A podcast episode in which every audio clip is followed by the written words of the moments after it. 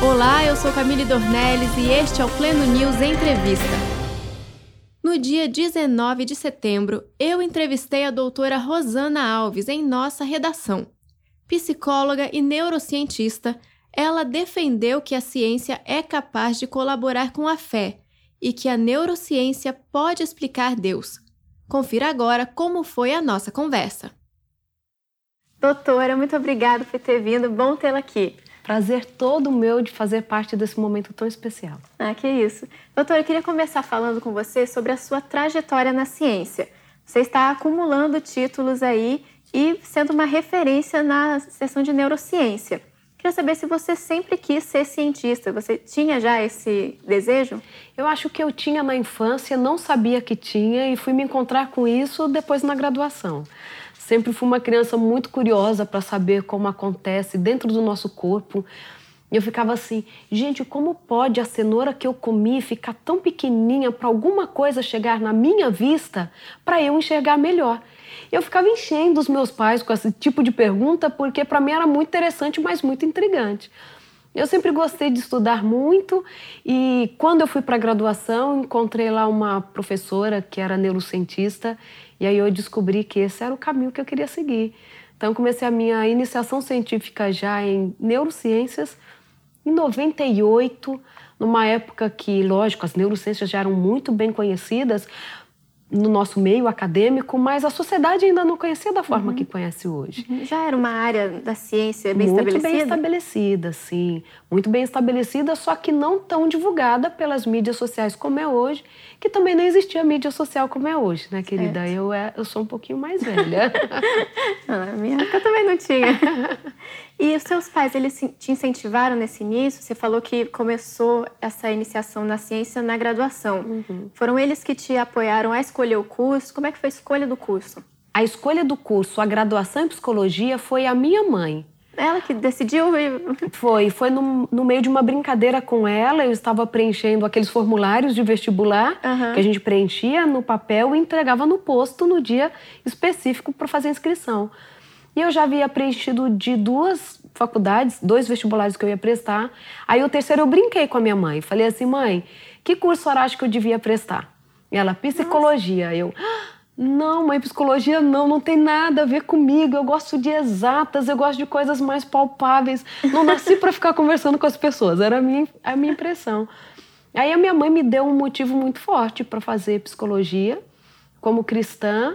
Minha mãe disse assim, filha, é, os homens, né, sejam eles religiosos, as igrejas, elas estão entendendo muito sobre Deus, ou pelo menos estudando muito sobre Deus, quase nada sobre o ser humano e estão tentando ligar os dois, não está dando certo.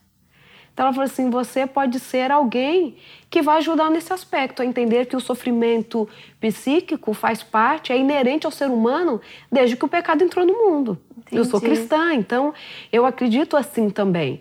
E aquele, aquele, aquela argumentação da minha mãe me falou assim: tá bom, mãe, então psicologia não é o que eu quero. Ela falou assim: só dê essa oportunidade para Deus.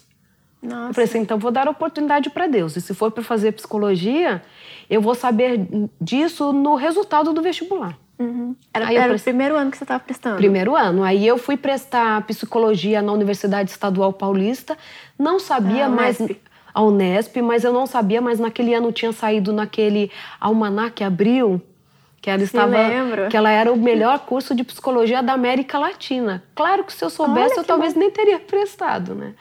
Mas ao prestar. Ah, você prestou sem saber disso? Sem saber, não. Totalmente ingênua, imagina. Ninguém na minha família nunca tinha prestado vestibular. Eu estava indo assim de, de ingênua mesmo, né? E aí, quando eu prestei, saiu o resultado eu nem comprei jornal para ver, porque eu tinha certeza que eu não tinha passado. Ok, fui para o acampamento de carnaval, esses de igreja, de retiro. Estou lá, nem comprei jornal, ia sair o resultado, nem olhei. Quando uma amiga fala com a minha mãe: Parabéns, a Rosana passou no vestibular da Unesp, porque ela tinha visto o meu nome no jornal. Nossa, que surpresa. Foi uma surpresa. Quando eu cheguei na universidade para fazer a minha matrícula, quem estava lá ajudando no, na secretaria para fazer tal, ela virou assim para mim e falou assim: parabéns, Você passou em quarto lugar na classificação geral. Caramba, você nem sabia, não sabia de nada. Eu achava que eu ia passar. E aí eu passei em quarto lugar. Gabaritei física, matemática, química. Eu lembro que a redação valia o eh, total, né? Os pontos totais eram 30 pontos, eu tirei 27 pontos. E aí, para mim, ali foi uma evidência de que era um plano de Deus para minha vida porque eu não teria a mínima condição de passar tão bem nesse vestibular, de jeito nenhum. Então aquilo me convenceu de que este era o caminho que eu iria trilhar. E claro, se era um, um pedido da minha mãe com uma confirmação de Deus, ou o contrário, né? Um pedido de Deus com a confirmação da minha mãe, eu tinha que fazer o melhor possível. É. Porque não seria para mim, seria para ajudar as pessoas. Uhum. Então eu fiz a minha graduação em psicologia. Já no segundo ano eu fui para o laboratório de psicobiologia, porque não tinha um laboratório de neurociências, mas a gente desenvolvia neurociências Você com a doutora que já Thelma. gostava do, da ciência mais Para mim foi um canto. Né? Para mim foi um canto ver o cérebro como funcionava, fazer uma cirurgia, fazer uma alteração nele com uma droga e mudar o comportamento do rato. Aquilo me encantou no primeiro dia de laboratório. Ele começou a minha vida de neurocientista, com iniciação científica, com bolsa do governo, sempre recebi bolsas do CNPq, FAPESP, que o FAPESP é do uhum. estado de São Paulo. E eu construí uma carreira que iniciou assim, de uma forma muito bonita e muito na certeza de que este era um caminho para ajudar as pessoas. Uhum. Por isso que esse sempre foi meu desafio por um período no mestrado, doutorado, até nos pós-docs, eu trabalhei muito com neuroquímica. O que, que é neuroquímica? Neuroquímica é esse estudo da porçãozinha menor de tudo, né? Quando, por exemplo, eu falo assim, olha, o hipocampo está envolvido com memória. Então, tudo que você lembra, por exemplo, do seu nome, é porque o seu hipocampo funcionou direito quando você teve que decorar. Ah, tá. Então a informação passa pelo hipocampo e ele estando íntegro, saudável, você vai conseguir, por exemplo, guardar essa memória, né, que a gente fala que é a aquisição de memória, e também a evocação da memória, uhum. acessá-la quando você precisa dela. Sim, aquele, okay? aquele que a gente fica tentando lembrar Isso. de uma coisa que aconteceu faz tempo. Isso, aí vem. Entende? Você, por exemplo, sabe como dirigir, você não tem que aprender todos os dias. Então, isso envolve hipocampo. Mas, por exemplo, se eu leso o hipocampo, seja com uma droga ou mesmo com uma corrente elétrica, eu consigo perceber que o rato não consegue mais armazenar novas memórias. Então, ele ainda lembra do que ele aprendeu, mas ele não consegue adquirir novas memórias. Usar isso. Então, isso é emocionante de ver. Aí você vai ver qual a substância que está envolvida com isso. Aí você descobre, por exemplo, que também está envolvido com o sono. Está envolvido, quando a gente olha para o receptor GABAérgico, que é o principal inibitório do sistema nervoso central, quando você dá uma droga que atua nele, você pode diminuir a ansiedade.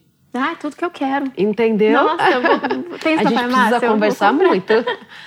Dependendo do, da localização nesse receptor e dependendo da droga que você dá, ele é hipnótico ou é o que é usado uma anestesia geral para você não sentir dor e cair no sono profundo. Uhum. Então isso tudo é muito interessante. Uhum. Você vai apaixonando por isso e como eu trabalhava essa coisa menorzinha e nem sempre com essa relação com o humano que a isso gente fala. Isso tudo era na graduação. Não, começou na graduação. Na graduação eu começo a estudar sobre o estresse como os diferentes estresses influenciam na, no surgimento de uma depressão, uma ansiedade, quais são as alterações para esse organismo. Uhum. Mas eu tinha amigos que faziam outros tipos de experimentos ali. Eu fazia muita cirurgia em laboratório, fiz para os meus experimentos também. E depois, quando eu fui para o meu mestrado, que eu fiz na Escola Paulista de Medicina. Já foi direto da graduação? Já fui direto, já fui direto. Terminei em 2001 a minha graduação, em 2002 eu já fazia o um mestrado na Escola Paulista de Medicina. Aí eu vou para um laboratório de neuroquímica. Uhum. A minha ênfase era em neuropsicofarmacologia neuropsicofarmacologia, mas tinham muitas coisas que eu estudava que não eram com o objetivo de fazer o translacional para o humano. Certo. Mas para entender, por exemplo, como um receptor funcionava na presença de uma medicação diferente. Mas entende? nesse seu processo, você tinha o objetivo de ajudar a vida das pessoas já? Sempre. Ou você tinha o. Já, sempre? Sempre. E mesmo quando eu estava lá, eu lembro que em um dos experimentos que eu, eu comecei os experimentos, depois uma outra aluna que eu ajudei um pouquinho a orientar, ela assumiu. por exemplo, eu fazia a separação do comportamento do rato baseado no empinar. Eu separava os grupos baseado no comportamento de empinar, que é o ficar em pé apoiado nas patas traseiras. Tá. Igual o cavalo faz quando ele empina. Uhum. O rato também faz para poder explorar o ambiente. E aí eu separava os ratos dos que faziam mais empinar dos menos empinar. Parece coisa de doido, né? É por isso que às vezes as pessoas chamam o cientista de doido, mas a gente faz umas coisas que são interessantes no final. Então eu separava aqueles animais que naturalmente faziam mais ou menos desse comportamento. E fiquei estudando isso por 12 anos. O empinar dos ratos. O empinar dos ratos. Mas a gente é normal, tá? E dentre esses experimentos tal, o que a gente percebeu é que os ratos que faziam menos empinar, quando eram colocados numa situação de medo, e esse medo era dentro de uma caixinha onde ele jogava, eh, onde ele recebia um choque nas patas. O choque nas patas traz uma memória, uma memória aversiva absurda para o rato. Então, na próxima vez que você coloca o rato na caixinha, mesmo que você não dê o choque nele, ele vai congelar, que é o comportamento de freezing que a gente fala. Um rato, então, é, da próxima vez que você vai colocá-lo, ele vai congelar porque ele acha que ele vai levar o choque de novo. Uhum. Aí ele não leva o choque. No outro dia você coloca de novo, ele vai congelar de novo de medo. Mas ele não vai levar o choque. Então, com o tempo. Isso é o trauma?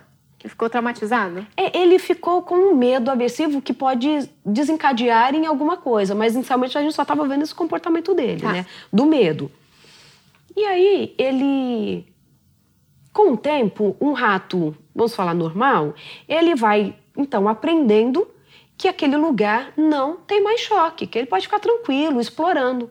A gente fala que a gente dá a ele a possibilidade de uma nova aprendizagem, porque a gente não esquece as coisas, a gente uhum. aprende como lidar com aquilo ou muda a forma de olhar para aquilo, entendeu? Ah, isso Mas o é grupo, muito importante para não é? A gente aplicar para nós. Exatamente. Como, por exemplo, quando alguém é violento, quando alguém te magoa. Uhum. Você não esquece a mágoa. E as pessoas confundem perdão com isso, né? Quem perdoa, esquece. Não. A gente muda a forma de pensar sobre aquilo, ponto. É, exatamente. Tem muita gente que questiona. Como assim perdoar e esquecer? Não tem não como é. esquecer. Perdão não é amnésico. Entende? Não faz a gente perder memória. Uhum. Nos faz pensar diferente sobre aquilo para que não nos, nos, prejudique mais, né? Para que a gente possa conviver com o outro, enfim. Uhum. O que a gente percebeu é que os animais de auto-empinar, eles de fato esqueciam, eh, faziam uma nova memória de que aquele ambiente não tinha mais o choque. Só que os animais de baixo empinar não esqueciam. Passavam 14 dias e ele continuava congelando. E aí, o que, que a gente. O que, que você ah, mas aí eu fiquei borbulhando, né? Para mim, aquilo era mais ou menos um modelo de estresse pós-traumático. Você não uhum. está diante mais daquela situação aversiva e não consegue esquecer. Eu ainda Sim. vou voltar para essas pesquisas que eu acho que talvez aí esteja uma chave porque a gente já consegue mexer com um pouco do comportamento do rato, dependendo da droga que a gente dá para ele poder mudar um pouquinho esse comportamento. Quem sabe a gente não consegue já um modelo animal para estresse pós-traumático, para a gente de fato ver como que esse cérebro e criar estratégias para cuidar disso. Até estratégias farmacológicas bem mais Nossa, bacanas. 12 anos foi pouco para sanar todas essas dúvidas. Ah, é muita coisa que a gente faz, né? E o legal da ciência é isso que ela está sempre em movimento, sempre alguma Sim. coisa incitando o cientista. A né? sua pesquisa ela vai ser tão importante ao ponto de gerar novas perguntas. Se você achar que ali você é. respondeu tudo, a pesquisa não foi muito boa, não. Porque ela tem que suscitar novas perguntas. A ciência não é movida de respostas, mas de perguntas. Uhum. Entende? Porque se a pergunta fosse já totalmente respondida com a minha pesquisa, a gente pararia de investigar aquilo. Uhum. Mas como a gente não tem a resposta completa, então a gente continua a investigação. Tem que fazer pergunta de novo. É. Aproveitando que você falou de pergunta, eu queria fazer uma. Retomando o que você falou sobre a sua infância, seus pais. Você falou da sua mãe, que incentivou você a fazer a psicologia. Sim. Mas eu queria saber do seu pai. O que, que ele falava sobre esse seu início de carreira? Meu pai sempre foi um homem muito interessado pelos estudos, mesmo que ele mesmo não tenha estudado tanto. Ele não estudou? Não, ele estudou só até a terceira série do ensino primário, que era o que tinha no vilarejo onde ele cresceu. Meu pai tem mais de 70 anos. Claro que quando eu fui para a faculdade ele era mais novo. Mas o meu pai sempre teve isto muito claro para ele, que não tem nada na vida mais importante do que estudar, daquilo que a gente pode fazer. Então ele falava assim: quer fazer alguma coisa que faça diferente na vida das pessoas, então vai estudar. Uhum. Quer mudar a história de vida? É estudando. Ele até brincava, porque nós éramos em quatro meninas, só um menino, e ele falava assim: marido não muda a vida da gente. o que pode dar um futuro diferente para nós é estudando. Então, mesmo que ele tivesse que trabalhar muito, nós sempre estudamos.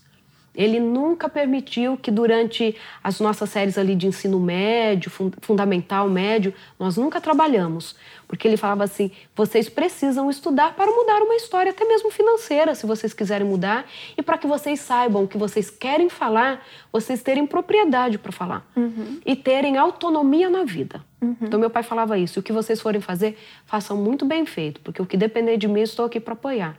Pai sempre foi muito inteligente, não estudou, mas faz conta de cabeça como ninguém. A minha mãe também só fez até a quarta série do ensino fundamental, mas se você conversasse com ela, você ia perguntar quantos pós-docs a minha mãe tinha, porque ela lia muito. E o português dela era impecável, ela sabia falar de qualquer assunto, porque ela descobriu que a leitura é libertadora. Então ela lia ah, é e nós tínhamos que ler também. E quando você foi para a carreira acadêmica? Eles amaram. Meu pai até isso. hoje fica perguntando de tudo que eu estou fazendo. Ele fala assim: filha, mesmo que eu não entenda os detalhes, mas eu quero saber o que você faz. Eles acharam o máximo ter uma filha cientista, né? Que legal. Eu queria saber de você agora, é, começando a carreira de cientista, essa sua inserção nesse meio, como cristã, foi difícil? Eu penso que só é difícil quando não temos para nós mesmos claro o que queremos. Então, quando você assim? tem para mim sempre foi assim. Eu acho que eu nunca falei isso em nenhuma entrevista. Se qualquer coisa que eu fosse fazer fosse ferir os meus princípios, a minha fé, eu não faria. Porque ser honesta com aquilo que eu acredito estava acima de qualquer benefício profissional que eu pudesse ter, uhum. qualquer título. Eu sempre tive uma formação cristã muito bem sólida na minha casa. Uhum. Eu digo que eu vivia numa família muito coerente quanto ao que a gente sempre acreditou. Então, é uma coisa que não era imposta para mim, eu entendi. Uhum. E isso era muito importante. E é tão interessante que quando você tem certeza do que você faz, você tem certeza das suas convicções, né? Porque para ser convicção tem que ser certeza, que as pessoas te respeitam. Mas você não era questionada? Sim. Eu era questionada quanto a alguns hábitos que eu nunca tive. Eu era questionada quando uma vez me perguntaram, um professor perguntou na sala assim: "Não tem ninguém aqui que acredita em Deus não". Eu levantei a minha mão e tive que falar para ele diante de todo mundo porque eu acreditava na existência de Deus. Mas para mim sempre foi algo tão tranquilo e sempre foi tão prazeroso acreditar em Deus que para mim era uma forma de testemunhar. Sem dúvida uhum. nenhuma que você ser exposta não é agradável, principalmente quando a gente é adolescente, quando somos jovens, né? Mas sempre existiu algo muito maior que me, que me conduziu. Uhum. Então, assim, era difícil escutar isso, mas também era difícil escutar que eu era muito magrinha, que eu parecia menina. Quando alguém chegava no consultório e falava assim: Tem certeza que você vai atender meu filho? Que eu tô achando você com cara de criança. Então são os, são os desafios da vida, né? Mas eu sabia que eu tinha pais orando por mim. Eu cresci escutando histórias dos milagres que Deus fez na minha casa e eu convivi muito com isso, né? Da, da presença de Deus conduzindo as nossas vidas, nos detalhes. Você pode falar alguma coisa disso? Milagres Posso. Da casa? Nossa, de coisas assim muito pequenas que para as pessoas são, mas os meus pais sempre pontuaram a atuação de Deus. Nossa, são tantas histórias. Uma delas, eu tinha o quê? Uns quatro, cinco anos de idade. Ia fazer cinco anos de idade. Me saiu uma, um negócio estranho na boca, no lábio superior. E aos médicos ninguém queria mexer, porque parecia que era um tumor. Nossa! Ninguém queria mexer. E eu com essa boca linda, né? Imagina estragar, eu acho que era isso. e aí depois de tanto tempo tentando uma solução, aquilo só crescia. A minha mãe e meu pai decidiram assim: nós vamos fazer uma semana de oração. Vamos orar, vamos. O objetivo é a sua cura. Eu tinha cinco anos e foi inserida nesse contexto com os meus irmãos que já haviam nascido, tal. Todo mundo ali para fazer essa semana de oração. Fizemos. No final da semana, tem gente que vai achar estranho, mas no final da semana, a minha mãe era incapaz de. Ela fazia um curativo quando a gente cortava, porque ela era mãe e tinha que fazer. Mas ela falou assim: filha, ninguém quer tirar. Só que precisa tirar. Nossa. Então o meu vou tirar. Mãe é mãe, né? E ela pegou e cortou. Lembro como hoje, mãe é nem dor eu senti. E, e nunca que... mais nasceu. E o que que era? Você soube? Não. Depois disso, ninguém sabe o que era. Então, assim, uma vez, eu sou de uma família originalmente muito pobre financeiramente. Quando eu fui para a faculdade, minha casa nem piso ainda tinha. E aí, eu lembro que numa dessas histórias, eu já na adolescência, meu pai saía da nossa cidade para ir trabalhar na cidade vizinha e ele ia de bicicleta porque a gente não tinha carro. Uhum. E numa dessas saídas de casa, meu pai, eu escutei meu pai falando com a minha mãe, falou assim: hoje Deus vai providenciar dinheiro porque não tem mais Amém. o que fazer. Não tem mais o que fazer. O serviço que ele estava fazendo, a pessoa não pagou. Essas histórias, uhum. né? Acontece. Ok. Quando meu pai volta do trabalho, meu pai voltou cheio de dinheiro. De onde? Ele falou que um carro ele pegava a Anguera todo dia para ir trabalhar. E ele falou que ele estava assim com a cabeça baixa, conversando com Deus. Quando ele sente algumas coisas assim, uns papéis batendo nele. Quando ele olha, tinha um carro na Anguera passando com vidro abaixado, com notas de dinheiro, assim voando, Mentira. cédulas voando. Mentira, voando dinheiro. Meu pai deixou a bicicleta do lado e foi recolhendo as notas. Tudo, na época, eu não, não lembro qual era a nota, mas tipo assim, tipo de 100. E ele voltou para casa com dinheiro suficiente para pagar nossas contas. Caramba. Hein? Então eu vivi muito dessas histórias, de um cuidado de Deus com pessoas que são anônimas. Uhum. E não é só o cuidado com esses milagres, porque senão dá a impressão de que se ele não faz isso, ele não cuida da gente, né?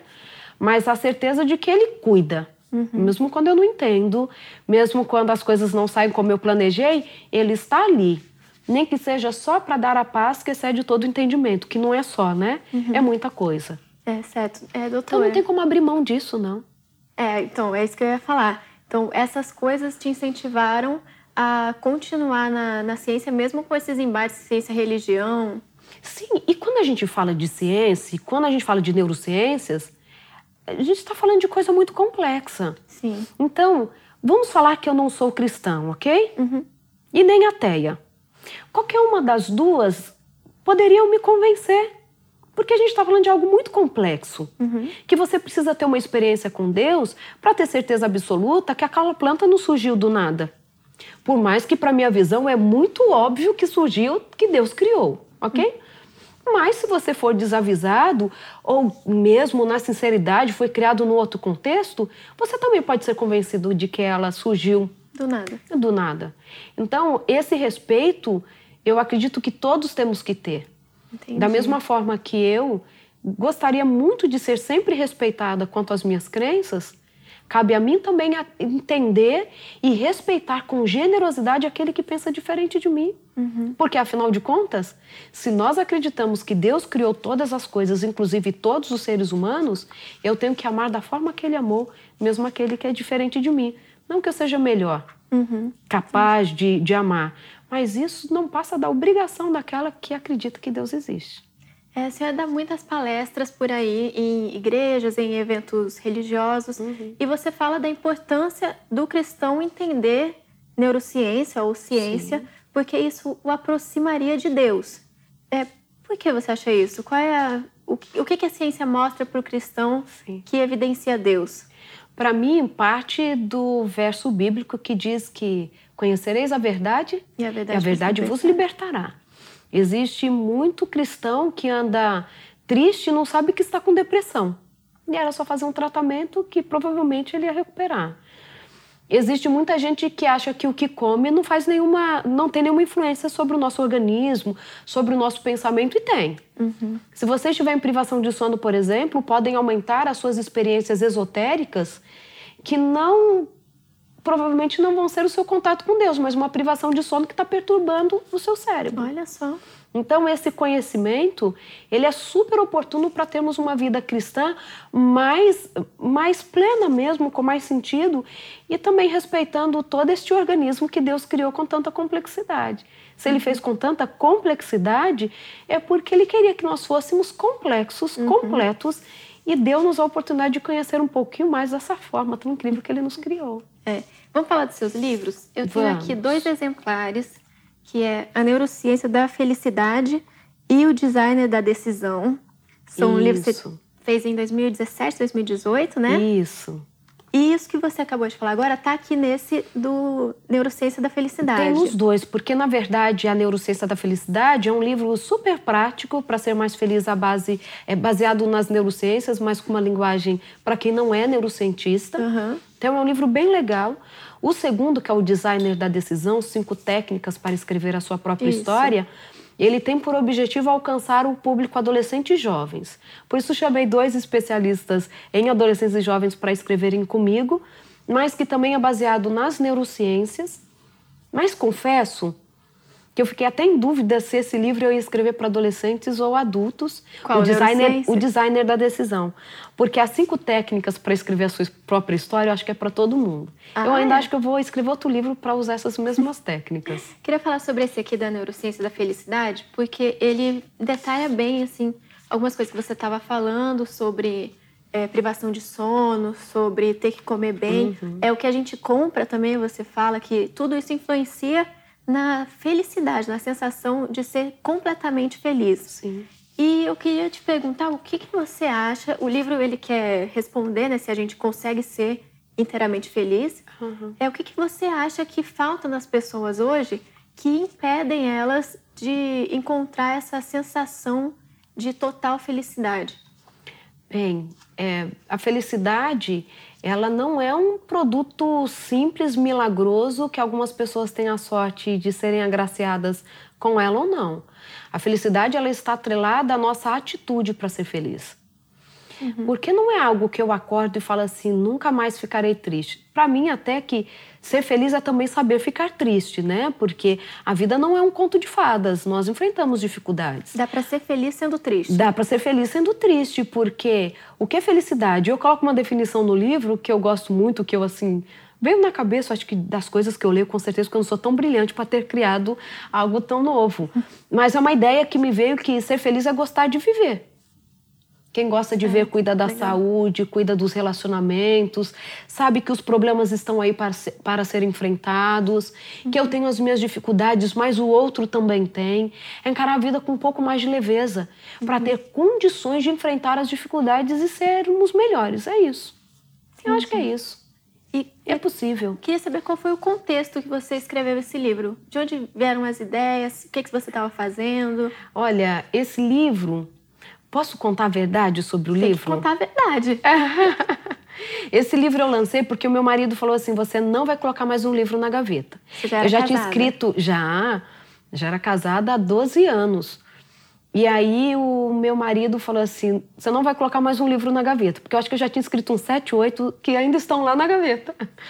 e ele falou assim: uma hora você precisa lançar um livro. E eu Sim. falei assim: ah, então tá bom, deixa eu lançar um livro. Do que, que eu vou falar?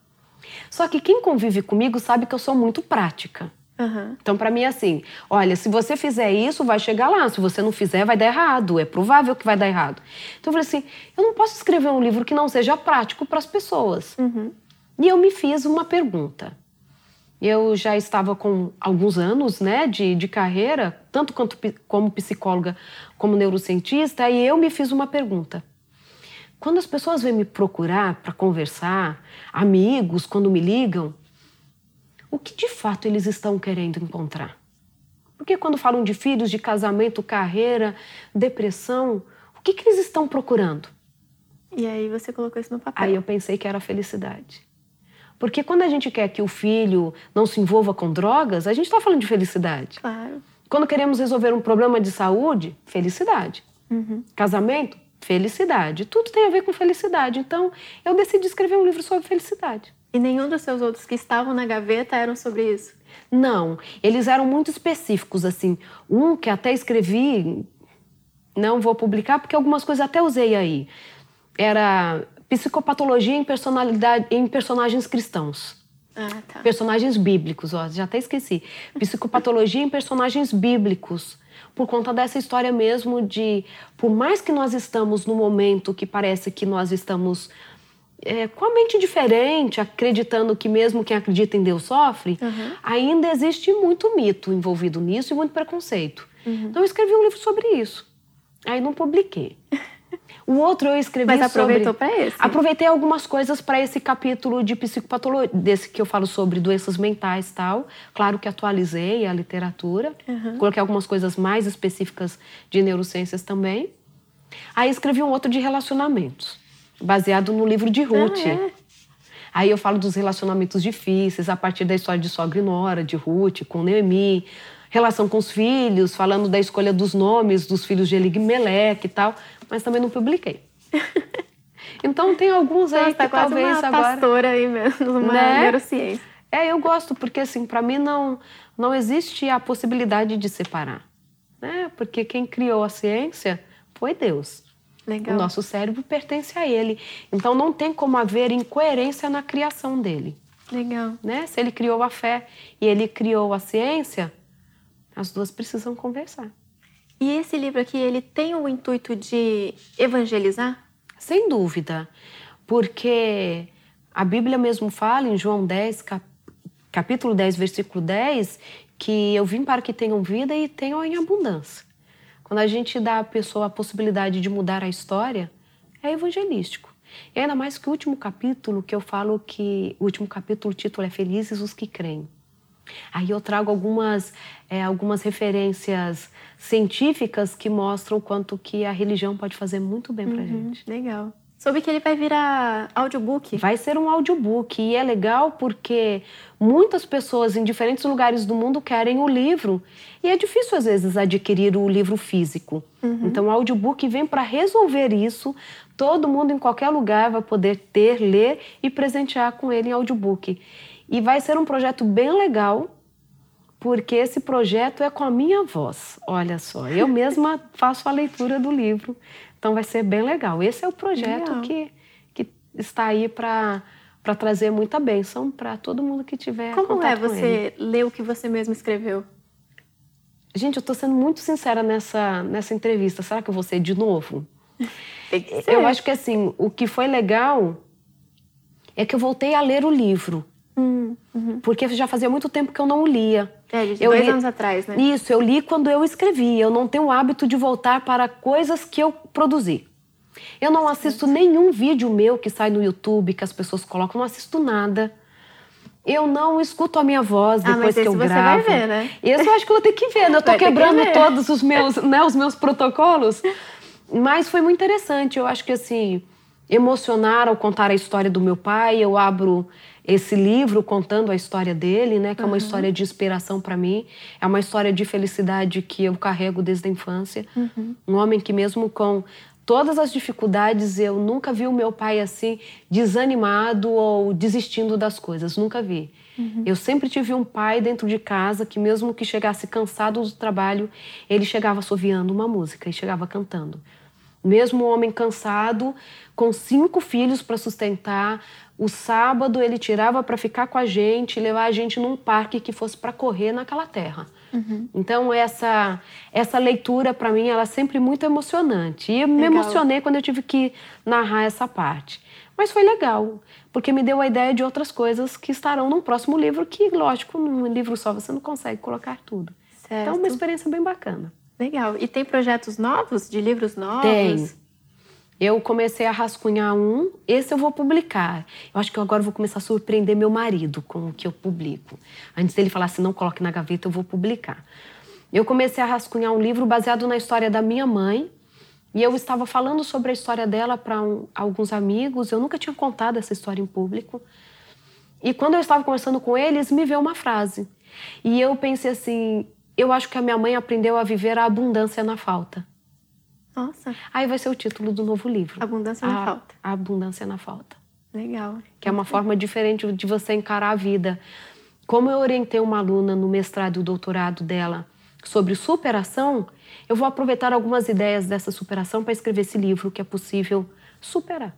Certo. Não de forma fantasiosa, mas com aquele esforço, tudo, que é bem a minha linha. Inspiração é difícil também. Muito difícil, dependendo do que você enfrenta. Uhum. Alguns vão ter mais dificuldades do que outros. Esse respeito também a gente tem que ter. Uhum. É diferente eu superar que eu perdi o ônibus com alguém que perdeu o filho. Claro. Né? Estou exagerando nos extremos, mas este respeito com a própria história também, mais a esperança de que você pode melhorar tudo isso, eu acho que é bem legal. Muito legal.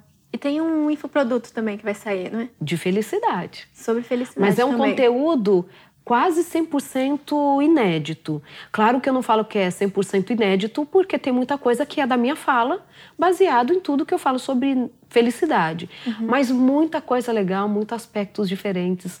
Um curso super prático para colocar lá para o dia a dia levantando algumas questões que a gente esquece e que estão impactando a nossa vida. É, você disse que é prática, né? Gosta é bem prático, são 32 lições super práticas para ser aí bem mais feliz. Muito legal.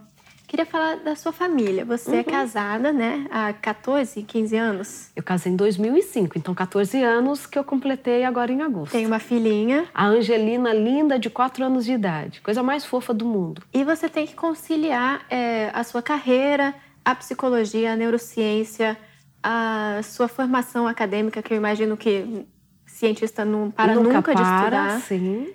E com o tempo com a família. Como que você concilia isso? Tudo depende da prioridade. De fato, é muito difícil. Você tem que, em alguns momentos, fazer escolhas que são dolorosas até, né? Não vou dar conta de tudo, não, não tenho a ilusão de que que algumas coisas vão acontecer porque eu tenho uma responsabilidade. Então, eu acho que você tem que colocar prioridades. Uhum. Então, a minha prioridade é Deus, é saber o que ele, qual é a vontade dele para minha vida e ser fiel a isso. Uhum.